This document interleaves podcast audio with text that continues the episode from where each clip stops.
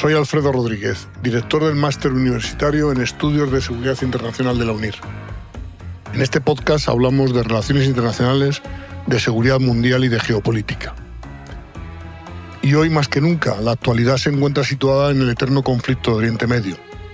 Esta vez entre Israel y Hamas, o lo que es lo mismo entre Israel y la Franja de Gaza, más concretamente, que es un tema que viene muy de atrás y con episodios recurrentes de violencia, y que se ha recrudecido en estos días con el ataque de Hamas a Israel desde el sábado pasado 7 de octubre por la mañana hasta nuestras fechas.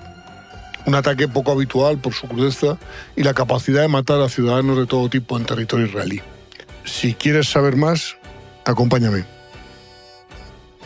En el episodio de hoy a los intereses geopolíticos que han llevado a Hamas a atacar precisamente en este momento cuando se cumplían 50 años de la guerra del Yom Kippur. Sin embargo, no parece que Israel vaya a parar la guerra hasta alcanzar sus objetivos, que en mi opinión pasan por borrar del mapa político la franja de Gaza. Not conflict with China. We would have had another 119 La amenaza que enfrenta el Partido Comunista de China durante... Agente Geo. Un podcast de Unir. La universidad en Internet.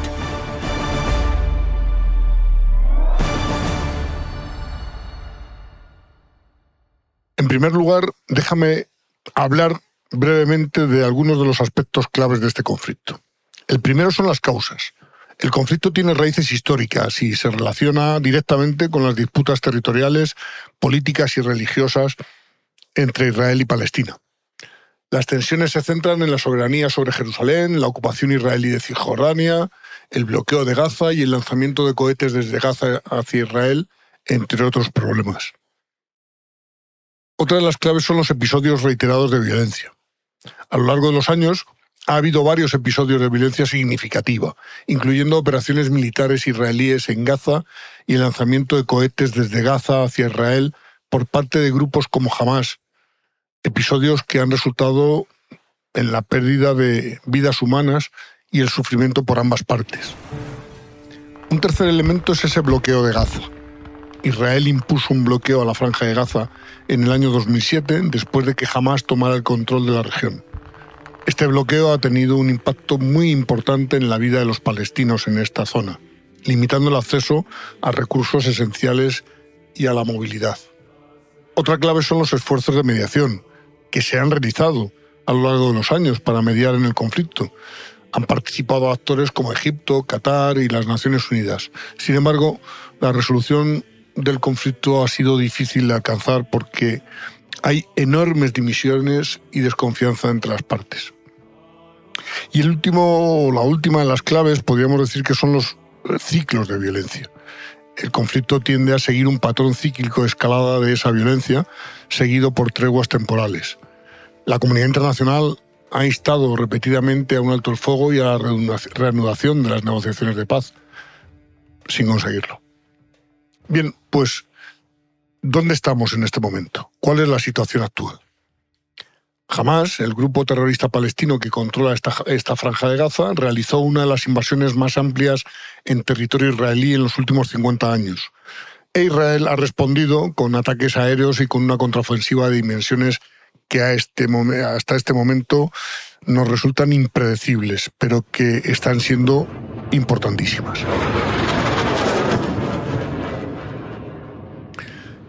Hamas empezó a disparar misiles de cohetes el sábado 7 de octubre por la mañana, alcanzando objetivos tan lejanos como Tel Aviv y las afueras de Jerusalén, que son lugares en los que rara vez hay impactos directos por un sofisticadísimo sistema antimisil israelí llamado cúpula de hierro.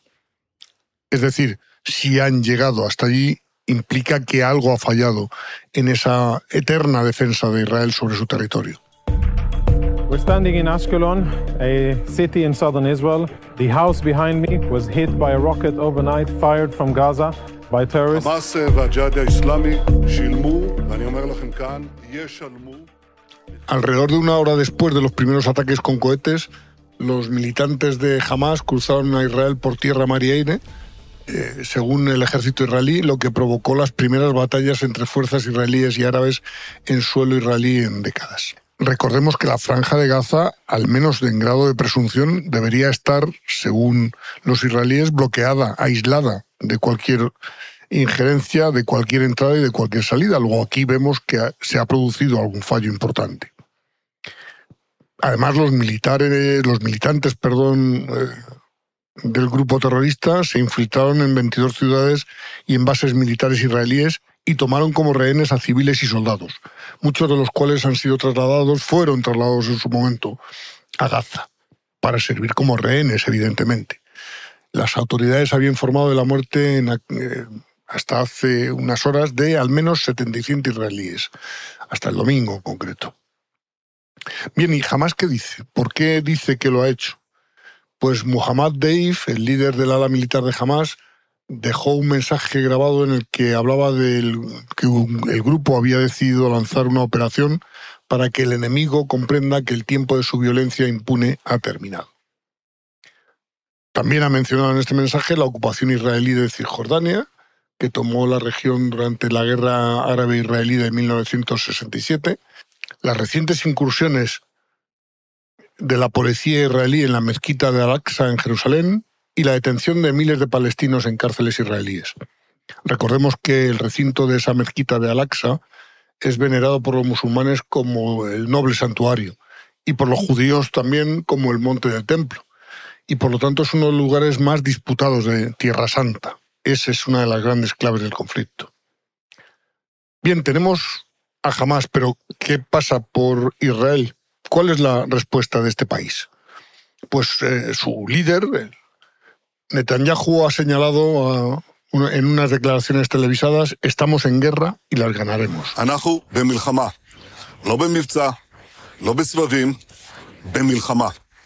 En ese momento estaba anunciando que los reservistas militares eran llamados a filas.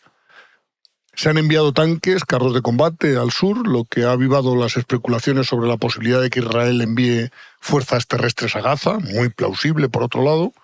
Se ha reforzado la frontera entre el norte y los soldados seguían luchando el domingo para expulsar a los militantes de algunas comunidades infiltradas en el sur. Por otro lado, la aviación ha lanzado ataques aéreos sobre Gaza, que según el ejército israelí han destruido centros que albergaban a militantes de Hamas. Funcionarios palestinos han dicho que un hospital había sido alcanzado junto con edificios de varios pisos, viviendas y una mezquita. El ministro de Salud en Gaza dijo que al menos 413 palestinos habían muerto y 1.990 habían resultado heridos, la mayoría dentro de Israel y el resto en el enclave. Desde que jamás tomó el control de la franja costera en el año 2007, Gaza está sometida a, a un asfixiante bloqueo israelí respaldado por Egipto. El bloqueo impide a la población de la franja salir, a los de fuera les impide entrar, al menos desde el punto de vista teórico, y eso incluye importación de bienes, eh, equipos electrónicos, equipos informáticos, que incluso podrían utilizarse para fabricar armas. El ministro de Defensa de Israel, Joab Gallant, ha afirmado el lunes 9 de octubre que el gobierno de Netanyahu ha ordenado el bloqueo total de la franja de Gaza, desde donde jamás ha lanzado ese ataque sin precedentes contra territorio israelí. El ejército israelí ha informado en la mañana del lunes 9 de octubre de que sus tropas han ido recuperando poco a poco el control de las localidades del sur del país cercanas a la franja de Gaza. Es decir, dos días después de la incursión de cientos de terroristas de Hamas. No obstante, un portavoz del gobierno de Netanyahu ha reconocido que todavía sigue habiendo enfrentamientos aislados. Poco antes, un portavoz militar decía que eran siete las localidades donde se registraban combates, mientras, durante la noche, el ejército ha bombardeado cientos de objetivos en la franja de Gaza. Según la autoridad palestina, los ataques aéreos israelíes han matado a más de 500 personas, entre ellas cerca de un centenar de niños, y han causado 2.800 heridos. En el lado israelí, por su parte, son más de 700 las víctimas mortales y 2.300 los heridos del ataque sin precedentes de Hamas. Y que el día 9 de octubre eh, ya empezaba a hacer incursiones por el norte de, de Israel. Hezbollah ha dicho en un comunicado que estaba siguiendo de forma atenta y con gran interés los importantes acontecimientos de la situación palestina. El pasado domingo, el 8 de octubre, las fuerzas de mantenimiento de la paz de Naciones Unidas en el sur del Líbano afirmaron que la situación en la frontera entre el Líbano e Israel era volátil pero estable, es decir, era eh, cuando menos preocupante. Eh, tras un intercambio de disparos de artillería y cohetes por parte de Hezbollah e Israel a primera hora del día, uno puede darse cuenta de que esa situación puede agravarse en cualquier momento. Por su parte, Irán, en su rivalidad con Arabia Saudita y en su enemistad con Israel, ha conseguido el propósito de romper esas relaciones o ese acercamiento que se estaba produciendo entre Arabia Saudita e Israel, entre ambos países, y que parecía que podían dar eh, lugar a un acercamiento diplomático. Estás escuchando Agente Geo, un podcast original de UNIR. En cuanto a Rusia, otro actor invitado a este lamentable teatro, pues eh, entendemos que está encantada. Cuanto peor sea la situación, mejor es para Rusia, sobre todo en estas circunstancias. No olvidemos que Rusia es eh, mm, eh, auténticamente enemiga de Occidente y esto implica Occidente. En este caso, estará encantada, lo está seguro, porque hace que se diversifique la atención mundial sobre otro conflicto y en especial la mirada de Estados Unidos, que defiende a su aliado Israel y ya no solo tiene un problema en Ucrania o defiende posturas de Ucrania frente a Rusia, sino que ahora también tiene que defender posturas de Israel frente a sus enemigos tradicionales en la zona. Por su parte, Naciones Unidas siempre parece permanecer en la equidistancia. Antonio Guterres, el secretario general, ha expresado malestar por el bloqueo total de Gaza, anunciado por Israel eh, el lunes 9 de octubre, en el tercer día de hostilidades entre ambas partes, y ha urgido a la comunidad internacional a movilizar apoyo humanitario inmediato para los civiles palestinos atrapados en la franja. La situación humanitaria era extremadamente dura antes de estas hostilidades y ahora solo se puede deteriorar exponencialmente, ha declarado y sigue diciendo, se necesitan desesperadamente pues, algunas, eh, algunos elementos como el equipamiento médico, comida, combustible y otros suministros humanitarios, así como el acceso a personal humanitario para Gaza. Para ello ha dado una rueda de prensa, como es lógico. Guterres pide el cese de los ataques a Israel y los territorios palestinos, ha alertado sobre las consecuencias humanas hizo un llamamiento a todas las partes y actores relevantes a permitir el acceso a Naciones Unidas para entregar asistencia humanitaria urgente a los civiles eh, y hace todos los votos porque esto llegue a un buen fin, si es que lo hay. Sin embargo, no parece que Israel vaya a parar la guerra hasta alcanzar sus objetivos, que en mi opinión pasan por borrar del mapa político la franja de Gaza. No es un problema nuevo, es simplemente el agravamiento de una situación que ya nació en 1948 cuando las Naciones Unidas no supo resolver el problema de Israel en territorio palestino. Déjame que me desvíe del tema principal de este episodio y te cuente algo que seguro te interesa. Para entender el panorama geoestratégico mundial y trabajar en esta especialidad, puedes hacer el máster universitario en estudios de seguridad internacional de UNIR. Es una titulación oficial y lo cursas completamente en línea. Si quieres información, entra en unir.net. Allí la podrás encontrar. Eh, hablamos con Sergio Castaño, profesor de UNIR y doctor en integración europea por la UBA. Cuéntanos, Sergio. Para entender lo sucedido en Israel en los últimos días con el ataque perpetrado por Hamas, debemos atender tanto a la situación interna de Palestina, al conflicto palestino, como a los intereses geopolíticos que han llevado a Hamas a atacar precisamente en este momento cuando se cumplían 50 años de la guerra del Yom Kippur. Hamas, una organización que se funda en el año 1987, ha ido ganando peso en Palestina hasta ganar las elecciones del año 2006. Este fue un punto de inflexión importante porque la comunidad internacional, aunque en un primer momento aceptó el gobierno de Hamas, pero pronto empezaron a reaccionar de forma contraria y eso llevó a Mahmoud Abbas a recuperar el poder en Cisjordania y que jamás quedara relegada a la franja de Gaza. Desde ese momento, la franja de Gaza ha sufrido las consecuencias de una política que trata de debilitar a Hamas, que trata de aislarlo, y esto pues ha reflejado en la población, aunque no debemos considerar que toda la población de Gaza apoya jamás, porque esa población que está sufriendo las consecuencias de cortes de electricidad, de cortes de suministro de agua, de cortes en los productos básicos, de ausencia de productos básicos, no siempre apoya jamás. Por tanto, debemos diferenciar lo que es jamás de lo que es la sociedad palestina. En cualquier caso, jamás encuentra apoyos por parte de otros países y no sería incomprensible entender cómo ha podido llevar a cabo un ataque de estas dimensiones, porque con las restricciones que tienen dentro de la franja de Gaza, en donde viven más de dos millones y medio de personas en un territorio muy pequeño y donde no hay recursos económicos suficientes como para poder invertir en armamento, lógicamente ha tenido que haber un apoyo exterior. ¿De quién? Pues seguramente de Irán, aunque Irán no ha reconocido ese, ese apoyo. Por tanto, los motivos que han llevado a Hamas a llevar a cabo este atentado, este ataque, están relacionados tanto con la situación del conflicto palestino como con los intereses geopolíticos que llevan a Hamas a tratar de ganar protagonismo en el concierto internacional, porque el conflicto palestino lleva ya varios años en un segundo plano de, la agenda. Desde la primavera árabe prácticamente nadie ha hecho referencia al conflicto palestino. Sí que es verdad que ha habido algunas actuaciones, algunas intervenciones, ataques de Hamas, respuestas por parte de, de, Israel, pero realmente no han tenido la relevancia que alcanzaron en otros momentos. Y eso es lo que busca Hamas, en un contexto en el que se está tratando de normalizar las relaciones de muchos países árabes con Israel. Desde el año 2020, Emiratos Árabes firmó los acuerdos Abraham con Israel, normalizando sus relaciones.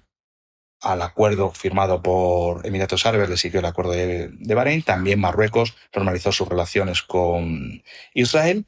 Y en los últimos tiempos, Arabia Saudí, aunque no ha firmado un acuerdo de normalización, pero sí se estaba aproximando a reconocer a Israel como un interlocutor válido. ¿Qué hay detrás de todo esto? Aquí tenemos que incluir también a Estados Unidos, los intereses de Estados Unidos en la región y el actuar contra Irán. El gran objetivo es crear un bloque sólido en Oriente Medio en el que varios países árabes, entre ellos uno de los países hegemónicos como es Arabia Saudí, Emiratos Árabes, Bahrein, países del norte de África, Sudán también normalizó las relaciones con, con Israel, que estos países formen un bloque y que traten de aislar a, Irán. ¿Cómo puede reaccionar Irán ante esta situación? Irán desde hace años tiene claro que no puede ejercer un poder duro en la zona, que no puede utilizar su ejército, porque la respuesta sería destructiva para el país. Y por eso lleva ya varios años ejerciendo un poder blando, un poder blando a nivel internacional, tratando de blanquear la imagen de Irán, transmitiendo un, una imagen del país mmm, mucho más abierta, mucho más próxima. Por ejemplo, en Latinoamérica están llevando a cabo una labor de poder blando que está llevando a, a avanzar en sus acuerdos diplomáticos con otros países de Latinoamérica. Y esto, pues también lo está haciendo a nivel internacional y está permitiendo a Irán conseguir aliados. Pero en Oriente Medio tiene una situación muy complicada. Y mientras esa coalición que se está, o esa coalición, o ese grupo de países contrarios a, Irán, podemos decir enemigos de Irán, están llegando a acuerdos, Irán tiene que reaccionar. Lógicamente no, no tiene mm, instrumentos para poder enfrentarse a estos países, pero sí que puede utilizar las milicias, tanto de Hamas como de Hezbollah, para perpetrar ataques contra los que son considerados sus enemigos. En este caso, utiliza a Hamas. Hamas lleva a cabo un ataque contra Israel que obliga a la comunidad árabe, obliga a todos los países árabes a reaccionar, mientras que la reacción desde la Unión Europea y desde Estados Unidos ha sido inmediata y unánime, condenando los atentados y defendiendo los intereses de Israel, desde otros países la reacción ha sido muy diferente. Arabia Saudí no puede condenar los ataques y apoyar a, a Israel, porque al fin y al cabo están hablando de países hermanos, países que mm, tienen la misma confesión, eh, eh, países en los que la mayoría de la población practica un Islam suní y países que siempre han tenido esos vínculos culturales, esos vínculos religiosos. A pesar de que Arabia Saudí estaba iniciando una aproximación hacia Israel, este ataque le obliga a posicionarse y lógicamente no puede posicionarse a favor de Israel. Lo mismo sucede con el resto de, de, países árabes, lo mismo sucede con Emiratos Árabes, con Bahrein y con todos los países que habían iniciado una aproximación hacia, hacia Israel. Por tanto, el ataque está medido y buscando esa reacción. Por otro lado, la reacción de los países árabes lleva a la reacción de otros países y aquí puede entrar Rusia también. Rusia buscando protagonismo internacional desde hace mm, más de 10 años, especialmente desde la guerra de Siria y posteriormente la invasión de, de Crimea. Rusia trata de estar presente en todos los acontecimientos internacionales y en este caso Rusia no puede enfrentarse de forma directa a Israel porque tiene muchos intereses en, Israel, pero sí que se presenta como mediador. Mm, Rusia afirma que tiene canales de comunicación abiertos tanto con los palestinos como con Israel y lo que llama es a la calma, como están llamando también los países árabes. Y ahí vemos el gran contraste entre los países que han condenado directamente el ataque y que han apoyado a Israel y esos otros países que se mantiene la posición intermedia buscando una solución, una solución política, una solución pacífica, que después de 70 años está claro que va a ser casi imposible que se pueda llegar a ella, pero tampoco el uso de las armas es la, es la solución. A pesar de que jamás trate de justificar su atentado argumentando a que no hay posibilidad política de avanzar y y a la presión que sufren por parte de Israel, en ningún caso se puede justificar una acción bélica de estas dimensiones.